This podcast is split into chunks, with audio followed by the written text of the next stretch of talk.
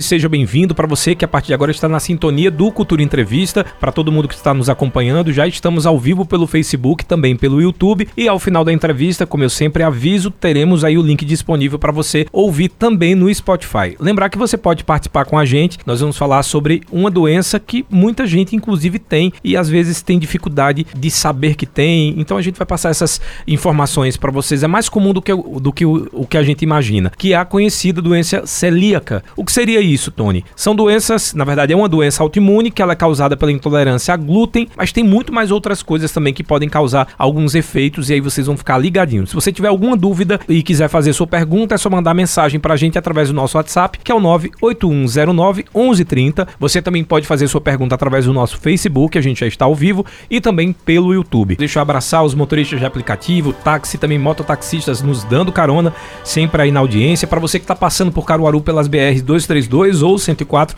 Também muito obrigado por estar na nossa sintonia. Para você que nos acompanha pelo Facebook e pelo YouTube, também fiquem ligadinhos porque o tema de hoje é imperdível. Nós vamos falar sobre doença celíaca, é uma doença mais comum do que a gente imagina e para falar sobre esse tema, eu vou receber aqui no estúdio a Sônia França, que é nutricionista clínica. Boa tarde, Sônia, seja bem-vinda aqui à Rádio Cultura e ao Cultura Entrevista.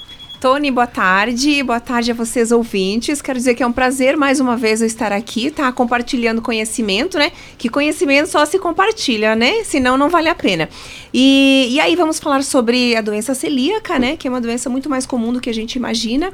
E estamos aqui para responder todas as perguntas. O nome em si, muita gente fica na dúvida. Quando eu falei que eu, que que eu iria abordar esse tema, muita gente ficou pensando que estava ligado à anemia, a vários outros aspectos. Quando eu fui explicar que era uma doença autoimune, que aí tem intolerância a glúten, eu estava vendo proteína encontrada no trigo, na aveia, quais são outros alimentos que podem causar e quais os sintomas para quem tem essa doença, é, Sônia? alimentos, hoje a grande maioria dos alimentos industrializados tem, a, tem na composição o glúten, tá? Por isso que é importante a gente saber ler rótulos tá? E aí sintomas são inúmeros, porque depende de como a doença se apresenta, tá? Mas geralmente é, é, é, a nível gastrointestinal. Então são dores, são cólicas intestinais, são estufamentos, né? É, é, diarreia ou então constipação. Uhum. E aí temos também é, sintomas extragastrointestinal né? Que é dor de cabeça intensa, ou então é a névoa, né, cerebral que a pessoa fica tonta, né? O brain fog que a gente diz.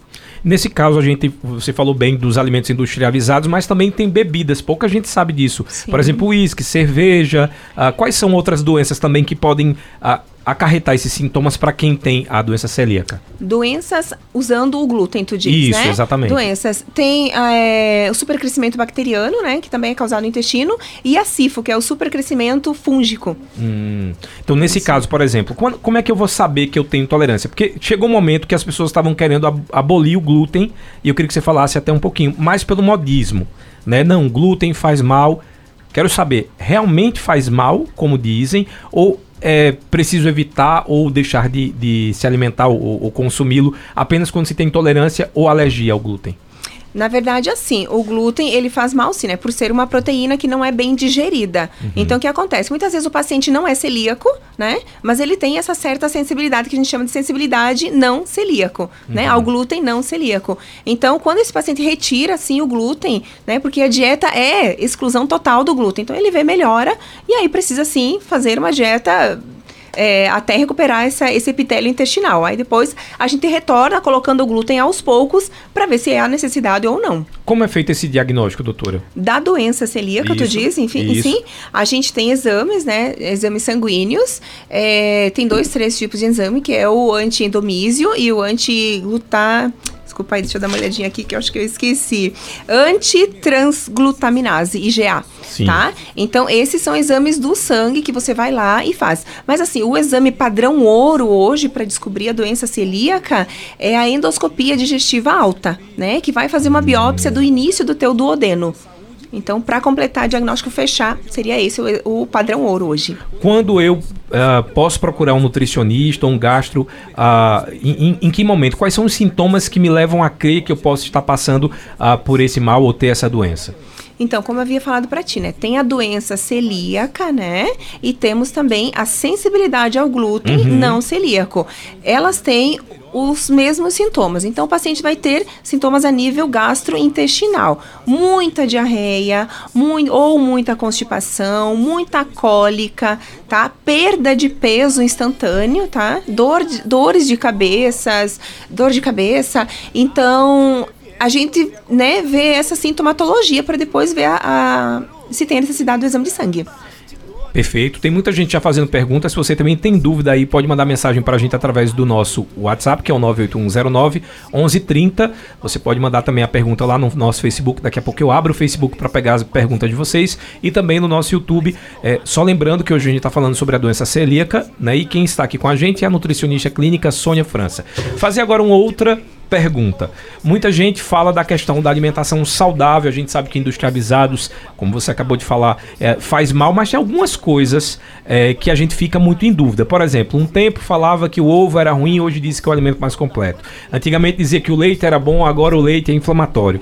E tem algumas, uh, alguns alimentos, como por exemplo, aveia, que é bom, dizem, mas para quem tem intolerância, a, ou a doença celíaca, ela não, ela também pode causar um, um, problema desses que você acabou de citar. Como é que a gente consegue realmente ter uma alimentação saudável 100% ou isso depende de, de, de cada pessoa, cada organismo? É, na nutrição a gente usa muito uma palavra que é depende, tá? Você precisa se autoconhecer, né, e ver realmente qual alimento te faz bem ou te faz mal. No caso da aveia, ela não tem glúten, porém ela tem traços, tá? hum. tá? Por isso que o celíaco não pode usar. Então, se, essa, se esse paciente tem sensibilidade ao glúten, provavelmente essa veia vai fazer mal. Então, precisa ser retirada. Nesse caso, então, existe tratamento ou só a mudança alimentar? Existe a... medicação que eu, que eu quero saber? É, na verdade é assim, o que vai ajudar é a dieta. Tá? Precisa de um acompanhamento médico, claro, né? Pra gente recuperar essa mucosa intestinal, recuperar esse epitélio. Então, muitas vezes precisa entrar com um anti-inflamatório, né? Que só o médico vai prescrever. Mas eu digo para você, se entrar com medicação e não tiver é, a dieta aliada, não vai entrar em remissão. É o que né? a gente remissão, chama de enxugar gelo. Isso, é verdade. É exatamente isso. Então, remissão é você ficar sem sintomas. Você vai conviver com a doença pro resto da vida. Mas... Agora, eu falando aqui de todos esses, eh, eh, essas, esses alimentos, eh, dificilmente tem alguém que não consuma algum desses. Trigo, aveia, cevada, centeio, derivados como massa, pizza, bolo, pães, biscoitos, cerveja, uísque, vodka. Vai se alimentar como? Comida, Quais são?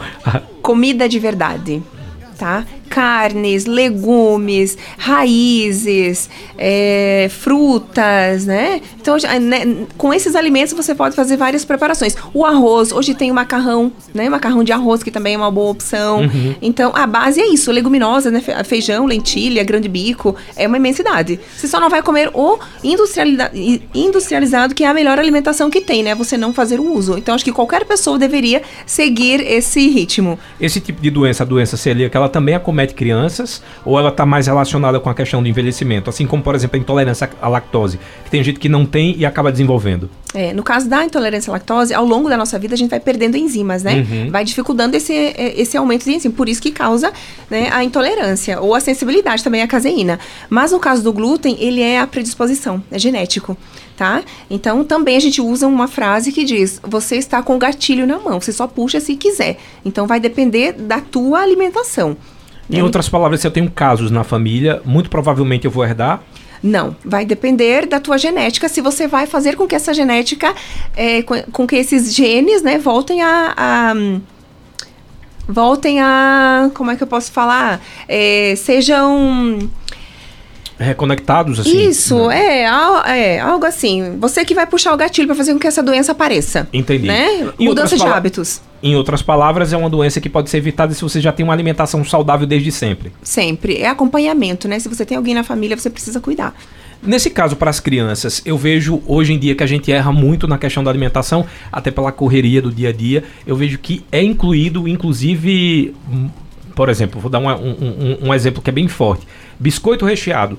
Tem pai ou mãe uh, ou responsável pela, pela criança que manda isso como lanche diariamente por exemplo. Então, quais são os problemas que uma alimentação dessa, que está cheia de açúcar, industrializada, ela pode causar na saúde dessas crianças? Além também do desenvolver o paladar. né? Porque certo. também é importante você já desenvolver o, o, paladar da criança desde cedo, porque é mais fácil do que você trocar a, a, e fazer essa mudança de hábito, né? Certo. Então, quando a criança tem esse costume, né, de se alimentar de muito doce, né, de muito industrializado, quando criança, quando cresce ele vai levar esse esse esse hábito, né?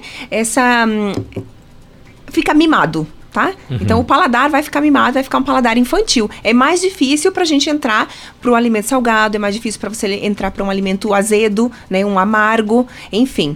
Mas voltando aos alimentos, né, os industrializados, o que é que eles podem causar na vida adulta dessa criança? Síndrome metabólica. Na verdade, não precisa nem chegar na, na vida adulta, não. Temos crianças hoje, tá, que são obesas, porém são crianças desnutridas porque não comem, não se alimentam de nutrientes, tá? Então começa uma dislipidemia, né, um pré-diabetes, é, uma doença hepática não gordurosa. Então são vários problemas que podem acarretar, além do sobrepeso e obesidade. Antigamente se falava muito, principalmente a avó dizia, ah, ele tá gordinho e era sinônimo de estar saudável. Mas foi muito bem falado. A criança ela pode estar tá gordinha, porém sem os nutrientes necessários para que ela tenha um desenvolvimento e um metabolismo funcionando bem. Pode, inclusive pode estar tá com ferro muito baixo, né? Ferritina alta. O que, que isso quer dizer? Inflamação inflamação, tá? É uma criança super inflamada e que está ali tendo uma tendência bem maior de desenvolver outras doenças.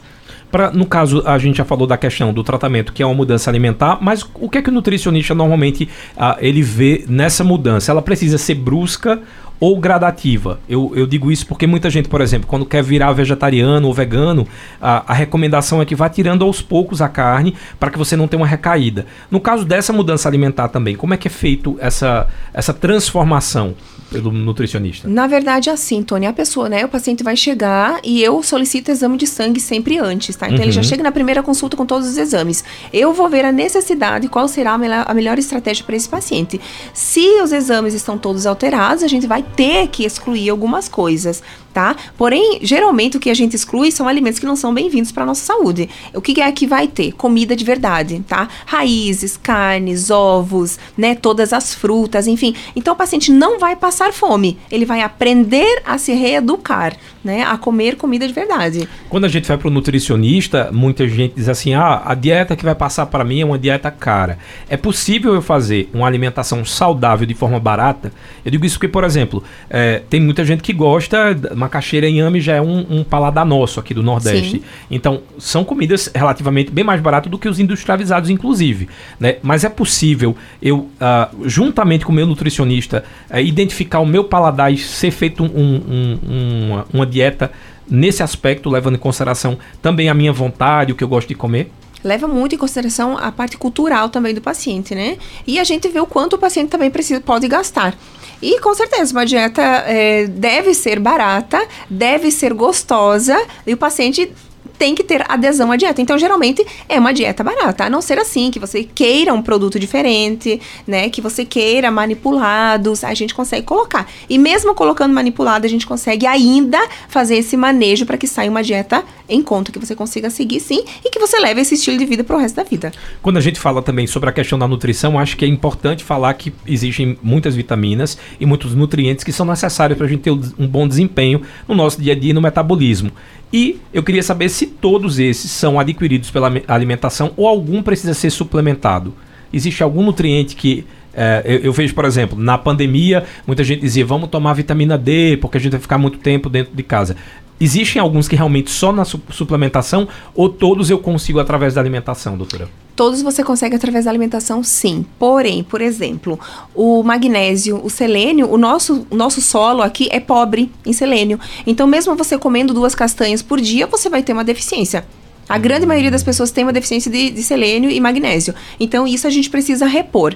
É, a questão do ferro, a questão do zinco, a questão da vitamina C, vai depender muito do seu metabolismo, do seu intestino como está. Porque muitas vezes a gente ingere, eh, todo dia a gente come frutas, todos os dias tem uma alimentação boa, porém a gente não tem uma alta, né, é, é, absorção, né, principalmente Sim. vitamina D. A grande maioria das pessoas tem uma vitamina D, vitamina D em deficiência, porque o nosso intestino não está absorvendo. Então, o que, que vai precisar? Modular o seu intestino. Cuida do seu intestino para que essas outras vitaminas possam ser absorvidas. Caso contrário, não consegue absorver, não. Então, em alguns casos precisa, mas aí também é aquela mesma coisa que também é sempre importante lembrar. Todas as vezes que eu trago nutricionista aqui, tem muita gente que pega aquela dieta da internet, né? Ou, ou então a vizinha vai para nutricionista e a, a, pessoa vai lá, faz uma xerox e acha que funciona dessa forma, quando na verdade é importante. É isso que a senhora está falando, porque precisa levar em consideração. Você, eu não vou tirar, vou tirar o senhora, dizer você. Você, por favor.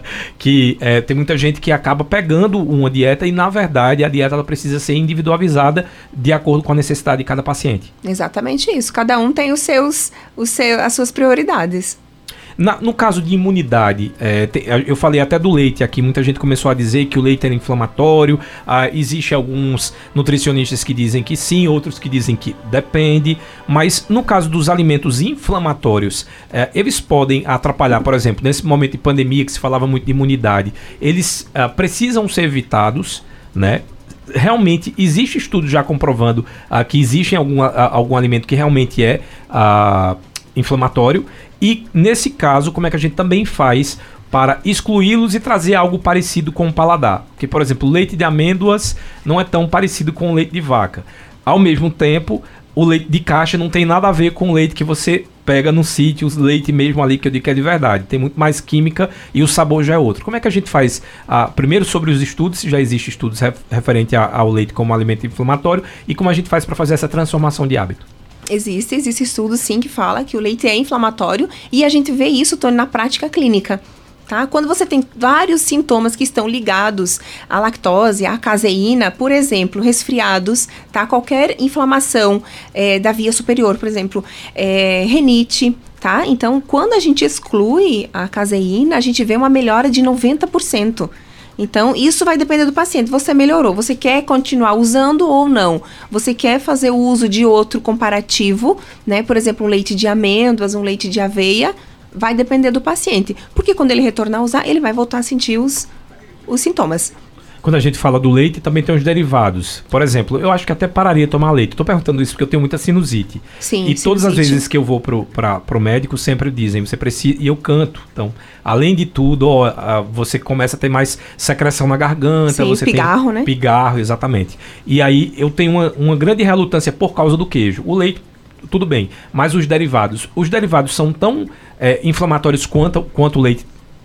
Depende de cada paciente tá? Depende. Tem pacientes que comem o queijo e não tem sintoma nenhum. Uhum. E outros que já sentem. Então, nesse caso, por isso que a individualidade é importante.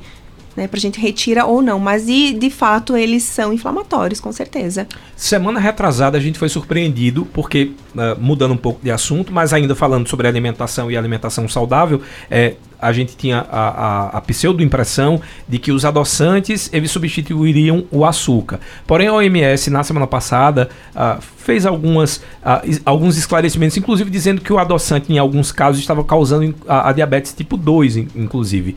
É, nesse caso, por exemplo, os adoçantes, é, como é que vai ser a recomendação daqui para frente? Muda alguma coisa ou também entra a regra do depende?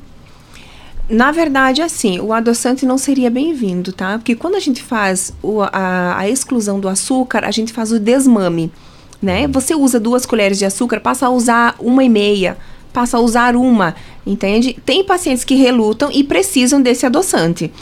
Tem alguns que a gente consegue prescrever que são os mais naturais, né?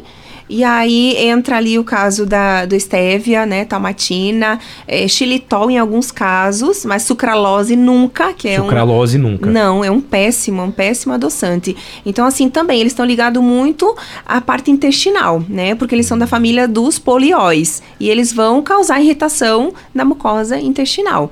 Outra coisa que você estava falando, logo que, que você chegou aqui ainda fora do ar, quando eu falei do adoçante, é o exagero. Isso. Tem muita gente que chega ali, eu, eu, eu já vi casos da pessoa virar o adoçante e apertar, espremer, se não é nem contar, né? Tem gente que coloca 10 gotas, que já é muito, mas tem gente que espreme o adoçante. Isso também pode ter sido um dos motivos uh, dessa recomendação, o exagero? Isso, o uso exacerbado do adoçante, com certeza. Estaria até elevando o número de pré-diabetes, né?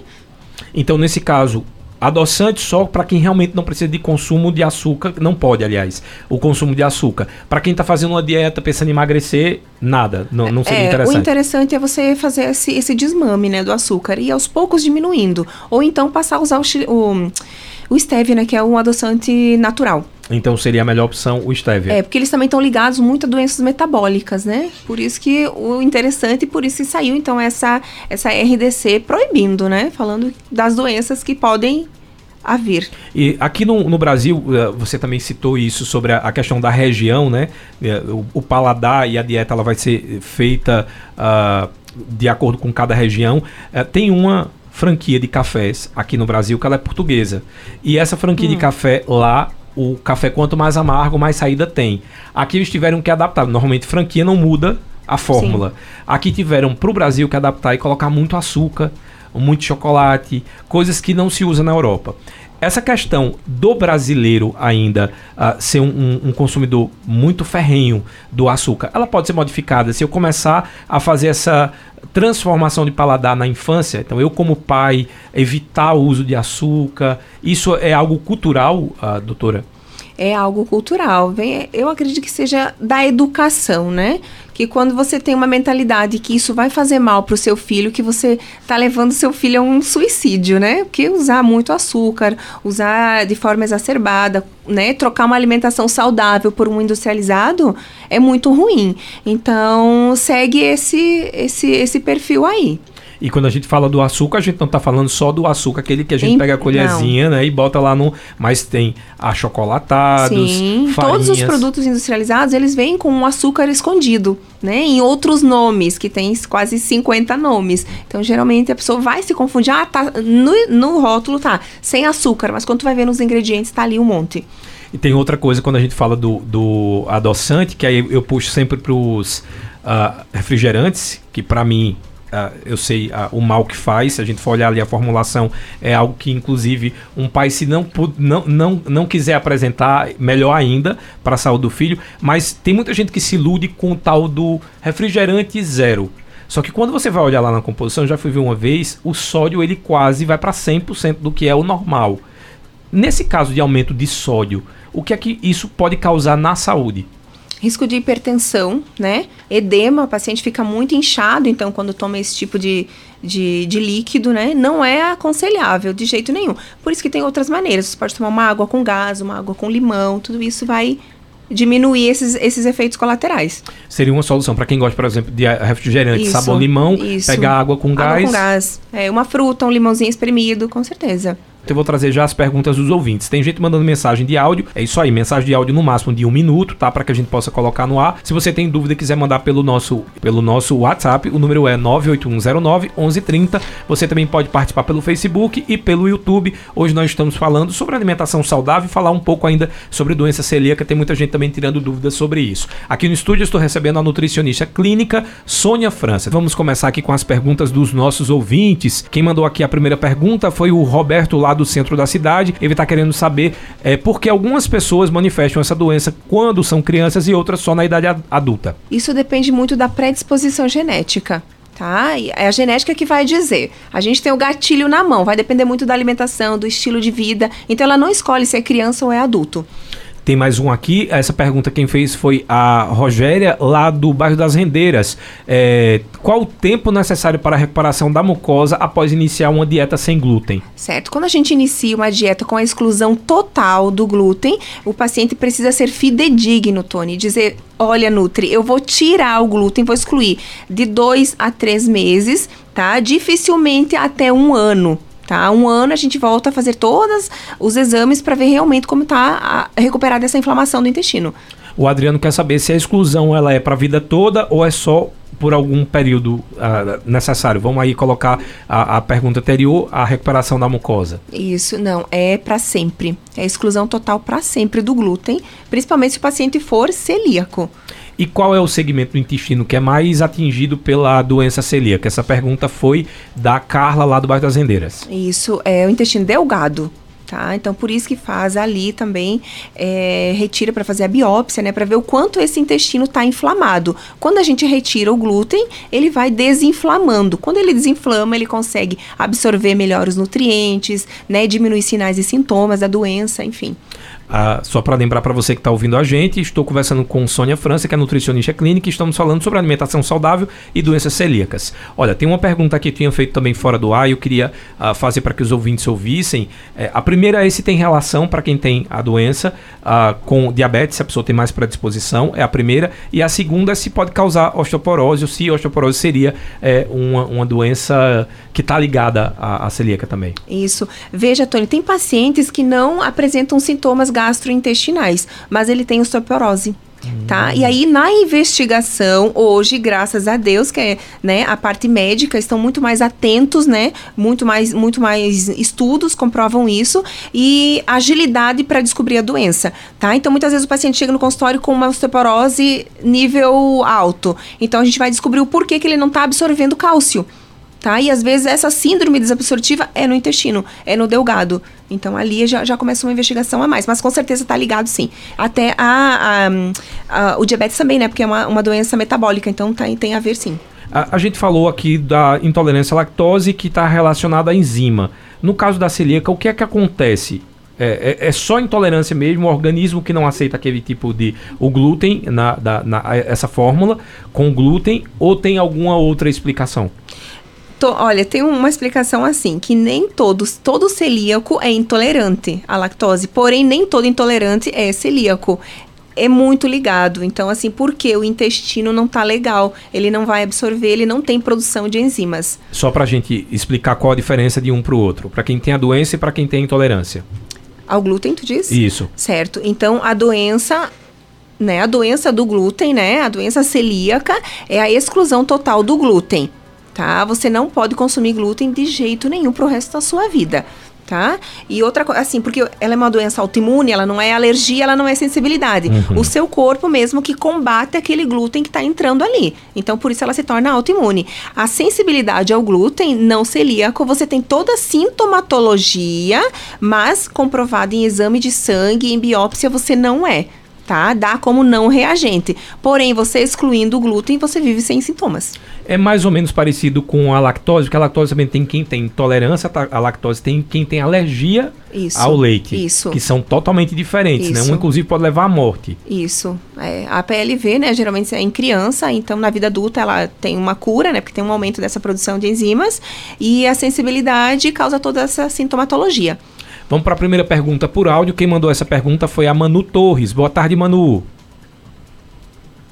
Boa tarde. Eu gostaria de tirar uma dúvida. Eu tenho uma bebê que fez oito meses ontem e ela está na introdução alimentar. Ela mamou, só mamou até os quatro meses e meio. Depois disso, eu não, não, não tive mais leite.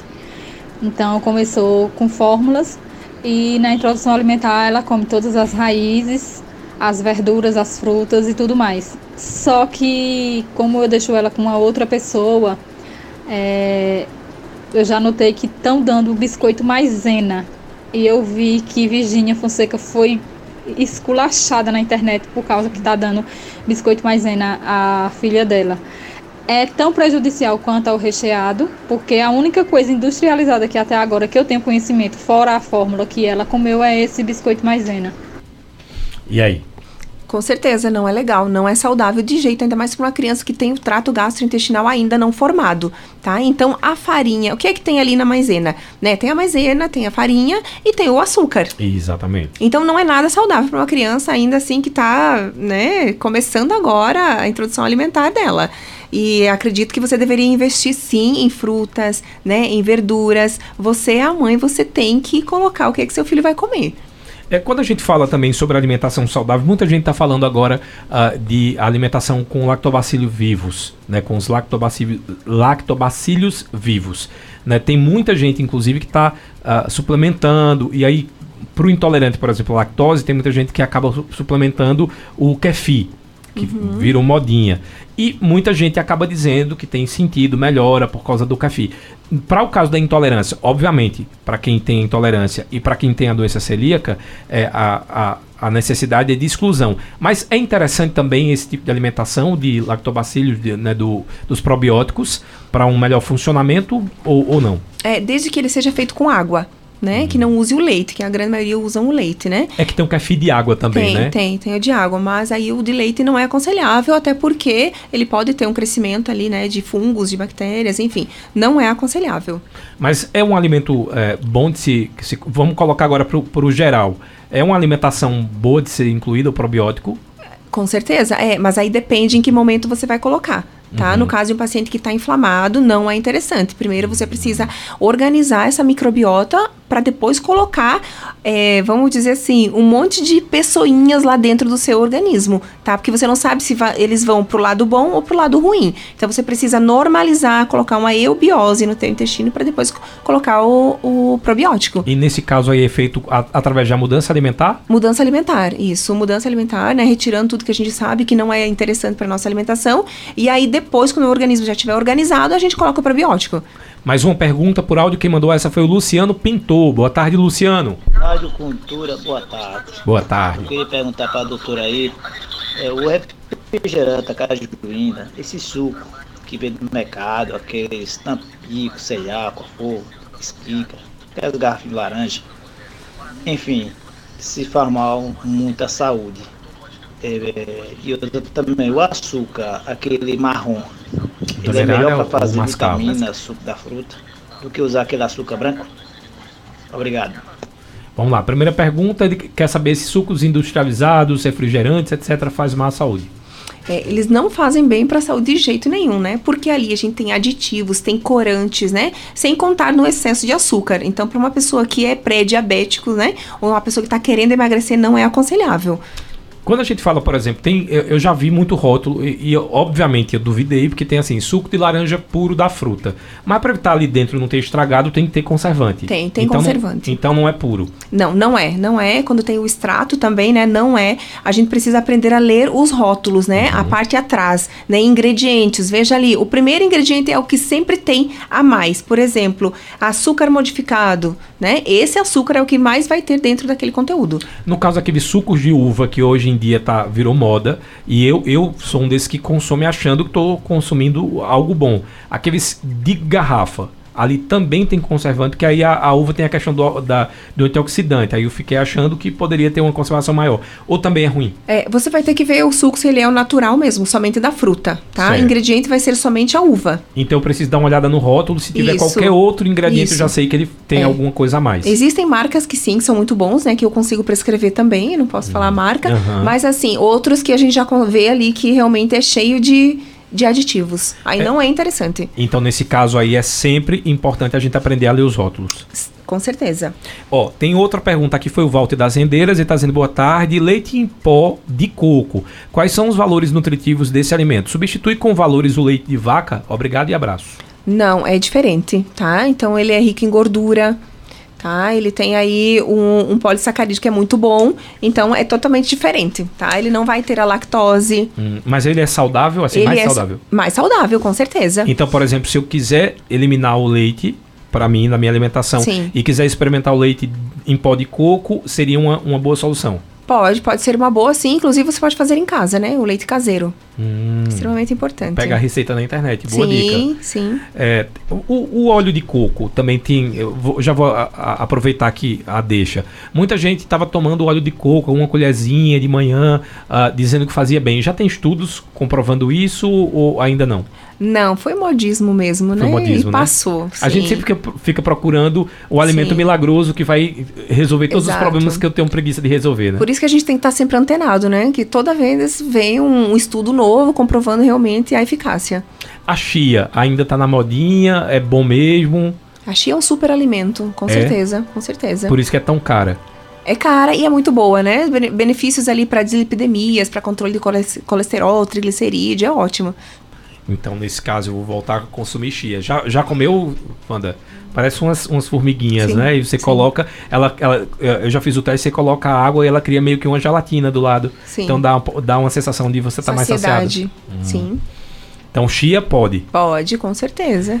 É, pena que uma vez eu fui para nutricionista, quando ele terminou de fazer lá minha, minha, minha reeducação alimentar, que eu fui olhar os preços, eu voltei lá e disse, doutor, pelo amor de Deus, eu vou ficar até melhor de saúde, mas eu vou acabar ah, falindo. Porque, por exemplo, damasco é um alimento bom, É bom. mas é Depende. muito caro. É caro. Não, geralmente eu não prescrevo damasco, não, porque eu sei que é um alimento. Ele é bom, mas você pode substituir por outros, né? Qual seria uma Outras opção? oleaginosas, né? As castanhas são muito boas também. Fica ali entre eles. Outra dúvida, minha avó antigamente tomava sempre aquele leitezinho de magnésio. Você falou no começo. Ainda é importante esse suplemento do leite magnésio ou não? Também era. Não, não. Hoje em dia não se usa mais, não. A gente tem outros magnésios, né, que são melhores. Uhum. Certo. Vamos para mais perguntas. Jorge do Agreste de Pau Santo mandou por áudio. Boa tarde. Jorge. Boa tarde, Tony. Boa tarde a convidada.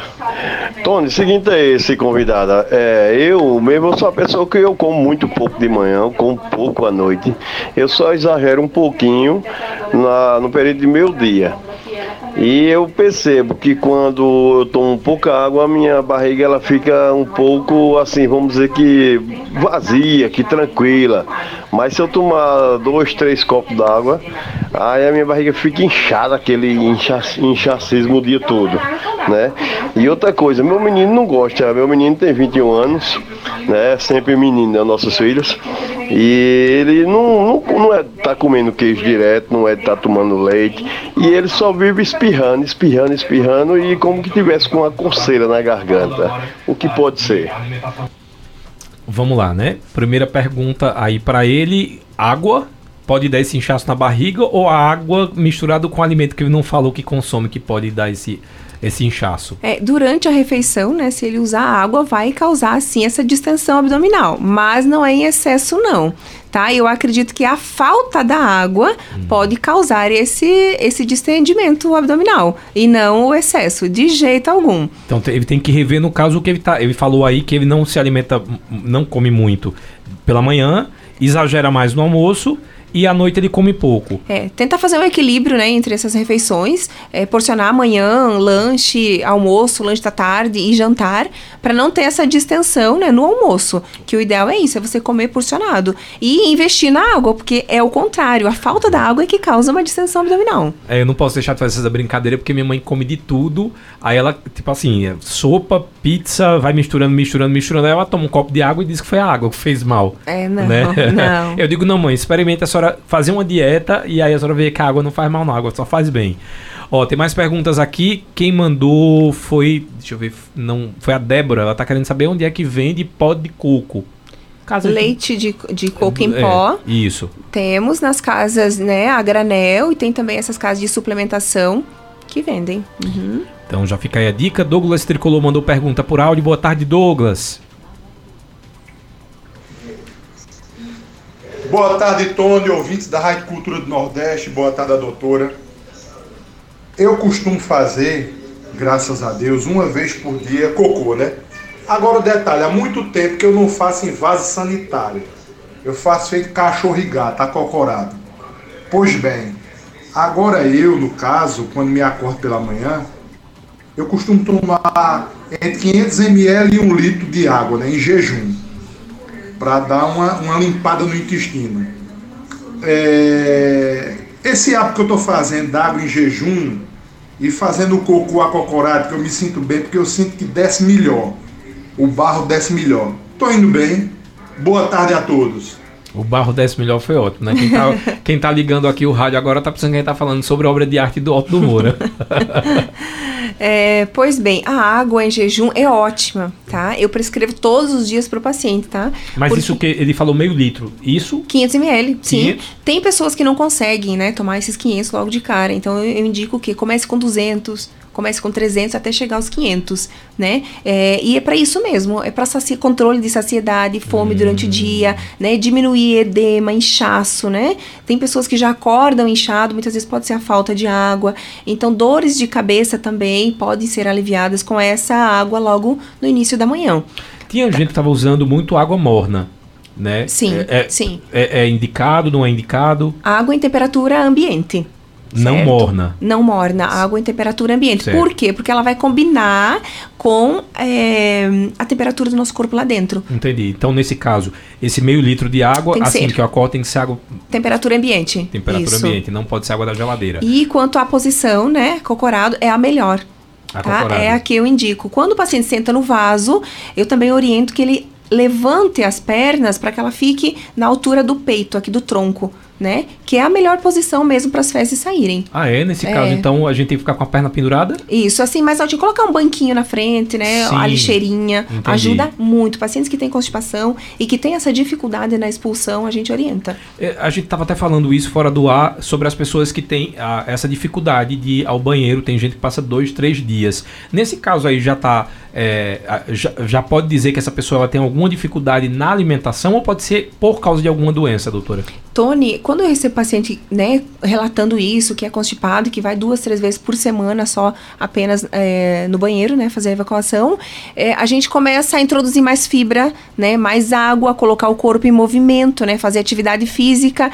Quando o paciente faz e vê a melhora, ok. Quando o paciente faz tudo 100% e não vê a melhora, a gente começa a investigar outras coisas, tá? Hum. Uma doença inflamatória intestinal, né? Uma sensibilidade, alguma alergia alimentar. Então, depende de cada um. Em outras palavras, uh, vai pelo ponto da alimentação logo de, sim, logo, sim. logo, de cara, faz essa mudança alimentar, caso permaneça, se investiga uma outra isso, doença. Isso, uhum. No caso do exame, aqui tem gente perguntando, quem perguntou foi a Adriana, o exame da lactose ou como saber se tem intolerância à lactose? É. Quais são as, os sintomas? É feito através do exame, né? Você faz o exame da intolerância à lactose e aí através dos sinais e sintomas né, gastrointestinal, o paciente vive distendido, tem muita cólica, tem diarreia ou tem constipação, né? Então depende muito de, de cada paciente. Ó, tem aqui mais uma pergunta. Quem fez essa pergunta aqui foi o Anderson lá da Boa Vista. O Anderson está querendo saber se no caso dos alimentos integrais, se eles também contêm glúten e se são saudáveis. Contém glúten, com certeza contém glúten. Integral, olha, é, arroz, né? Eu gosto muito do arroz integral, mas biscoito, por exemplo, é, é um produto que eu não indico, eu não prescrevo, mesmo sendo integral. Porque se criou muito esse estigma Isso, do integral ser, caro, ser, né? saudável, né? né? É. Não, muitas vezes ele, ele é muito mais, tem muito mais calorias do uhum. que um uhum. normal, ele tem muito mais aditivo do que um normal. Por exemplo, o pão, pão integral. Quando a gente faz uma comparação, ele é muito mais é, prejudicial do que bom. Tá. Pão de macaxeira. Já, já ouviu falar do pão não. de macaxeira? Eu vou, vou dar uma dica ali na Via Parque, porque eu não, tô, não, não sou patrocinado. Vou lá pedir o patrocínio para cá, para a Rádio Cultura. Mas tem um pão de macaxeira. Ele é caro. É, 15 reais do tamanho desse que a gente come de, de 8 reais, 5 reais no mercado. Ele é bem azedinho, gostosinho e não tem a, a, a utilização da farinha. A macaxeira em si ela é boa para quem tem, por exemplo, problema com glúten, pode consumir macaxeira? Deve, deve, é uma raiz muito boa, com certeza. Então seria uma boa troca. Sim. Caso, obviamente, pessoal, eu estou dizendo isso, você tem que olhar o rótulo. Eu não, não, sei o que é que tem mais de, de, de composição. Isso. Mas se, se, digamos que não tenha realmente a, a farinha branca, etc., seja só macaxeira, seria uma opção. Isso é uma opção. E, na verdade, outro detalhe que precisa ser cuidado quando se trata em doença celíaca é a contaminação cruzada tá? Um alimento diz que não tem glúten, mas o modo que ele prepara, o modo que ele é embalado, pode haver essa contaminação cruzada e desenvolver os sintomas. Ah, por isso que tem alguns no, no rótulo que diz assim, não contém glúten, mas pode ter traços. Traços, exatamente isso. Uhum. Entendi. Então, é, sempre que for comprar qualquer tipo de... Precisa se informar. E, infelizmente, a grande maioria dos alimentos precisam ser excluídos, né? Porque a grande maioria vai ter. É, tem uma, tem duas coisas a que eu parei, aquele instantâneo de 3 minutos, que é um veneno, Sim, depois que é. eu vi a quantidade de sódio, Sim. e a lasanha, também aquelas lasanhas que a gente compra É muito pronta. sódio, é. Muito. Isso para desenvolver uma hipertensão é muito rápido. Eu tô hipertenso agora, não sei se foi a Covid, porque eu tive três vezes, ou se foi. Ou, ou as duas coisas, né? É o estresse não é. emocional conta muito também. Então vamos pegar mais perguntas. O Luciano Queiroz está dizendo: boa tarde, estou escutando sempre, sempre aprendo algo mais. Obrigado, Luciano. Eu também aprendi agora que eu vou ter que colocar um banquinho na frente da privada para ficar com as pernas esticadas. Porque a gente é já aprendeu ótimo. que não precisa molhar. Vou saber se você uh, sabia disso. Não precisa molhar a pasta de dente para escovar os dentes, sabia? Não, não sabia. Pois é, a gente aprendeu aqui também que não precisa, porque na verdade o atrito da, da escova é que faz a escovação. Então a gente já vai aprendendo. Agora, Wanda já sabe, todo mundo comprando um banquinho, porque é a melhor opção. Vamos para mais uma pergunta, aqui tá chovendo pergunta. Ó, quem mandou essa foi obrigado. Estou ligado com vocês todos os dias na rádio. Estou em São Joaquim do Monte, ouvindo. Sou fã de vocês.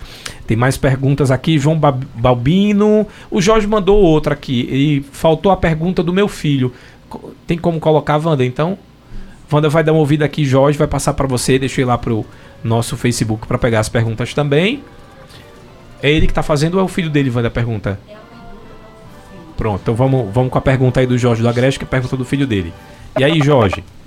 que é que ele não come assim não constantemente ele não come queijo não come Ah, não verdade. toma leite derivado de, de laticínio de leite assim essas coisas nada ele toma ele toma e come mas só vive espirrando como que tivesse alergia e sempre tá naquele famoso O pigarro, né? Ah, entendi. É, é porque a gente esqueceu, ele tinha feito essa pergunta. Ele disse Foi, que o filho não duas. consome o leite, não consome derivados do leite, mas ele vive espirrando e com pigarro. É, na verdade, eu preciso conhecer como é a alimentação dele, né? Qual é a frequência que ele faz uso da- do leite ou da lactose, qual a frequência que ele faz uso de outros alimentos que têm um potencial alergênico maior também, e para saber como está a imunidade, o intestino dele. Então não dá pra gente a- afirmar que a Não. alergia seja ou, ou pigarro por causa do leite, pode ser qualquer outra coisa, né? Outra. Exato. Ó. Pode ser até um refluxo, tá? Porque a doença do refluxo tem isso, né? Da pessoa ficar o tempo inteiro. A, a sinusite também dá isso. Também, né? Tem um também. gotejamento quando você está na crise da Isso. sinusite, que ele goteja na garganta e você fica com. Então existem vários fatores que ele precisa investigar. Avaliar. Não necessariamente. Ó, o paciente celíaco tem maior pro- probabilidade de desenvolver algum tipo de doença maligna, por exemplo, câncer, foi a pergunta da Dora lá das rendeiras. Tem, tem essa possibilidade sim. É por isso que a gente faz a modulação intestinal e a gente faz a exclusão do glúten.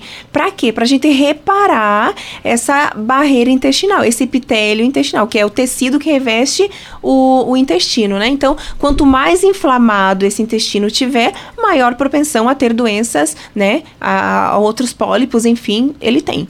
Ó, não sabia também. Tem, então, por isso a impor- importância do nutricionista. Tem que ser amigo do nutricionista pro resto da vida. Então já fiquem aí ligados, tá? No sintoma é mais, ah, mais perigoso que- do que o que a gente imagina, né? Muito, muito. Ó, pode existir doença celíaca sem sintomas gastrointestinais? Essa pergunta aqui foi do Heleno, lá do José Carlos de Oliveira. Pode, pode. É o terceiro tipo de, de doença celíaca. É o sem sintomatologia nenhuma. O paciente vai lá, tem uma predisposição, vai lá, faz o exame e deu tudo reagente. E tipo, ele não tem nenhum tipo Não. de sintoma. Não tem, mas mais tarde acontece. Então é importante a gente incluir ah, esses exames ah, como exame de check-up, por né? exemplo. Se você tem uma predisposição, tem alguém na família, né? Tem um parente próximo. Mas, por exemplo, se eu não sei na minha família, é interessante que eu faça pelo menos. Porque eu tô perguntando isso. Normalmente eu faço um check-up todos os anos. Uhum. E aí eu vou colocando exames que eu acho necessário. Né? Uhum. Fazer fígado, colesterol, etc. Esse é um dos que eu posso é, pedir para o médico solicitar Pode. também para fazer pelo menos uma vez. Eu solicito muito para os meus pacientes. É, o antiendomísio e IgA é ótimo, tem que fazer sim. Quais são os tipos de bebida alcoólica que não podem ser consumidas para quem tem a doença ou intolerância a glúten? Tudo que conter glúten, tá? Centeio, cevada, malte. E, em outras palavras, uísque, cerveja. Isso. A cachaça tem, Não sei te dizer. tem que olhar também. Então, É. o- mas no- no na melhor das hipóteses, Evitar. evitar álcool. É, porque o álcool ele não combina com o intestino, não combina com inflamação. Ó, mulher tem mais predisposição a ter doença celíaca ou é independente? Ela tá perguntando, porque a gente falou da osteoporose e ela disse que a osteoporose sim tem um. a- as mulheres têm mais predisposição. Quem fez essa pergunta aqui foi a Laís, lá do bairro do Indianópolis, aqui Tem. pertinho. As mulheres têm mais predisposição a ter a, a ser celíaca, sim. Uhum. Questões hormonais, doutora? Não, não? sei te dizer. Não sei te dizer, mas estudos comprovam que sim. Infelizmente. Mais uma para vocês, né? É, as é, mulheres mais sempre... uma pra gente se cuidar. É, mais uma. ma- Ainda bem que as mulheres elas têm mais cuidados do que os homens. Os homens só vão nas últimas, né? Pra, Isso, vão mais para médico, fazem mais exames, né? Procuram mais nutricionistas, não só pela parte estética, mas, né, por ter qualidade de vida, viver melhor, enfim. Ó, a- essa pergunta bem interessante. Quem mandou essa foi a Edna. Ela tá querendo saber se, no caso das pessoas que têm intolerância ou a doença celíaca, se aparece algum tipo de inflamação na pele, por exemplo. Ela disse que normalmente quando ela consome alguns alimentos, alguns, não todos, ah, que são industrializados, ela começa a ter vermelhidão na pele. Isso pode ser um sinal? É, pode ser erupção cutânea, tem, tá ligado, sim, aham. É, e tem mais, é, são umas bolinhas que saem atrás do braço, né? Que a gente chama de queratinose. Então tá muito ligado à sensibilidade ao glúten. Pergunta maravilhosa e agora a Nutri vai ter que ajudar essa mãe, tá? Quem fez essa pergunta aqui foi a Manu, lá do bairro Santa Clara. Ela tá dizendo que o filho dela é celíaco e ela, quando vai pra festa dos amigos, não sabe como administrar a situação já que o filho não pode consumir nada do que é uh, servido na festa.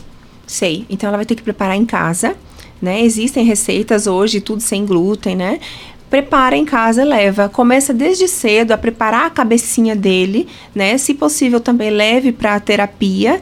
Né, para ele crescer já sabendo os riscos. Porque eu atendo é, adolescentes que são celíacos e eles já têm essa mente formada. Já conseguem diferenciar e saber que não pode. Não pode comer. E no caso também importante, no, no caso da, da Manu, não sei se ela já faz isso ou se a escola uh, que o filho dela for do município ou do estado tem a merenda. Também é importante a, avisar na escola, no caso na, na para nutricionista da escola que o filho tem essa intolerância. É, precisa ser avisado, Ou né? Doença, é uma alimentação, é uma alimentação diferente que precisa, mas geralmente não tem esse aporte, tá? Então não é confiável. Eu não confiaria em colocar meu filho comer uma alimentação onde é preparado um macarrão, onde é preparada pão, não pode. Então melhor é levar de casa. Entendi. Então, é aquilo que você falou. Ele pode ter o cruzamento isso, do isso. glúten. Então, uhum. por exemplo, pode ser que a, a, a cozinheira vá fazer ali a, a, o alimento, ela está fazendo só, sei lá, verdura, mas no balcão que ela usa para cortar, isso. passou ali um pão e tem resquício. Sim, sim, sim. Aí já é contaminação cruzada, né? Doutora Sônia, para a gente encerrar aqui a nossa entrevista, muita gente aqui mandando pergunta, um tema, como eu tinha falado aqui, né? Muita gente achou que era uma doença. Uh, rara e na verdade a gente vê que não pelas muito dúvidas. Comum. Muito comum. Pelas dúvidas que a gente está tendo. Mas aí a última é que eu queria que você dissesse para mim é se normalmente o paciente, quando ele faz essa dieta da retirada de glúten, tá ligado a emagrecimento. Porque, como eu falei no comecinho, muita gente começou a tirar o glúten por modismo uh, para o emagrecimento. Tem relação do glúten com emagrecer também? Tem, tem, né? Porque a maioria deles são calóricos, então ajuda no emagrecimento. Mas tratando de pacientes celíacos, o paciente ele perde peso muito rápido quando ele tem a doença celíaca. Então, quando ele começa a retirar o glúten, ele ganha peso, ele ganha músculo. Ah, então é o contrário. É o contrário na doença. Na doença. Isso. Entendi. Mas vai fazer uma doença, um, um, né? Por um tempo, por exemplo, dar uma exclusão por um tempo, ele vai perder peso, com certeza.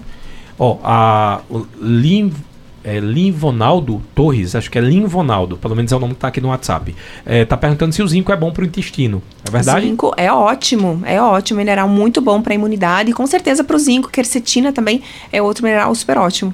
O zinco é possível suplementar ou tem algum alimento que seja rico que a gente possa consumir? Tem, tem, né? Nos peixes, né? Na, na ostra a gente encontra, é, nos folhosos verdes escuros, então na couve, né? No, na, é, na rúcula, no agrião, a gente encontra.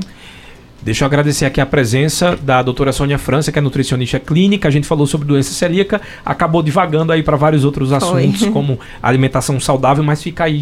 Uh, e eu quero que você deixe essa dica para o nosso ouvinte. Eu acho que o, o, principal é a gente conseguir mudar os nossos hábitos alimentares, porque quando a gente fala de dieta, inclusive é uma palavra que nutricionista não gosta, a gente tem que mudar os hábitos alimentares e saber que a alimentação é que vai trazer para a gente uma, uma senilidade ou uma velhice mais saudável, né? Isso. Então, é o que eu sempre digo, sabe? A gente começa aos poucos, uma alimentação saudável, uma comida de verdade, né? Pensando sempre na prevenção, no tratamento de doenças, né? Pensando numa longevidade saudável, ser independentes, né? Sermos velhinhos independentes. Então, a nutrição veio hoje não somente para emagrecer ou para engordar mas sim tratando-se de saúde. Agradecer a você que participou com a gente e lembrar que o nosso programa está disponível lá no Facebook, fica disponível para você, vai ficar disponível também no YouTube e a, ao final da entrevista está o link também disponível no Spotify, você pode pegar esse link lá no nosso Instagram. Deixa eu agradecer o pessoal do Facebook, só mandar um abraço, aqui foi o Edilson Silva, a Adalj, Aldarani, acho que é isso, o Rejane aqui o nome, não sei se é esse o nome, mas se não for, um abraço, e o Menezinho colocou boa tarde meu amigo, você é um ótimo entrevistador, nota 10, Uh, estou aqui em Juazeiro do Norte. Abraço aí para o pessoal de Juazeiro do Norte. Agradecer para você que participou com a gente. Boa tarde para todo mundo e até amanhã.